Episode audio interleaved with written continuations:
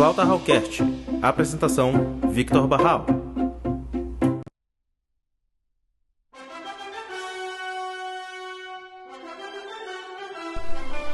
Fala galera, sejam todos bem-vindos este com o nosso 47 episódio da primeira temporada do Flauta Hallcast, o seu podcast musical. Aqui quem vos fala é o Victor Barral. No episódio de hoje darei continuidade à nossa série sobre compositores, onde dessa vez irei falar sobre o compositor Cláudio Santoro. Dito isso, bora para o assunto de hoje. Compositor, regente, violinista e professor. Esse foi Cláudio Franco de Sá Santoro, ou simplesmente Cláudio Santoro, um manauara que encantou o mundo pelo seu talento musical. Sua trajetória começou ainda pequeno, aos 11 anos, quando passou a se dedicar ao violino. No ano de 1933, com uma bolsa de estudos do governo amazonense, o jovem ingressou no Conservatório de Música do Distrito Federal, ainda no Rio de Janeiro, capital federal. Após concluir o curso, Cláudio passou a dedicar-se ao ensino de outros jovens. Sua fama começou a se espalhar e ele logo entrou para a fundação da Orquestra Sinfônica Brasileira, como primeiro violinista. Em 1946, recebeu uma bolsa de estudos da Fundação Guggenheim de Nova York.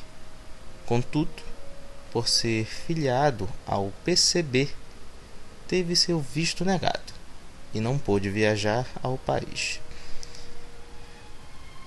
Mas, no ano seguinte, a oportunidade veio através de uma bolsa do governo francês, que deu ao Manauara a oportunidade de estudar no Conservatório de Paris. Com Nadia Boulanger e regência com Eugène Bigot. De volta ao Brasil, em 1949, passou a compor também para o rádio e o cinema. Em 1962, Cláudio tornou-se coordenador do Departamento de Música da Universidade de Brasília. Ali ficou por três anos, demitindo-se em oposição à decisão dos militares de demitir diversos professores da instituição que não concordavam com o regime. Exilou-se na Alemanha entre 1970 e 1978, onde obteve renome internacional.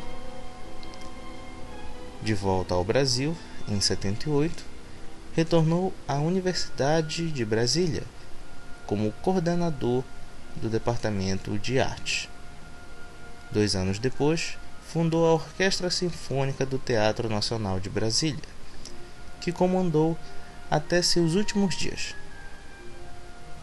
morreu no lugar que tanto amava, que era o palco, durante um ensaio de um concerto. Sendo assim, galera, esse foi mais um episódio do nosso Flauta Hallcast.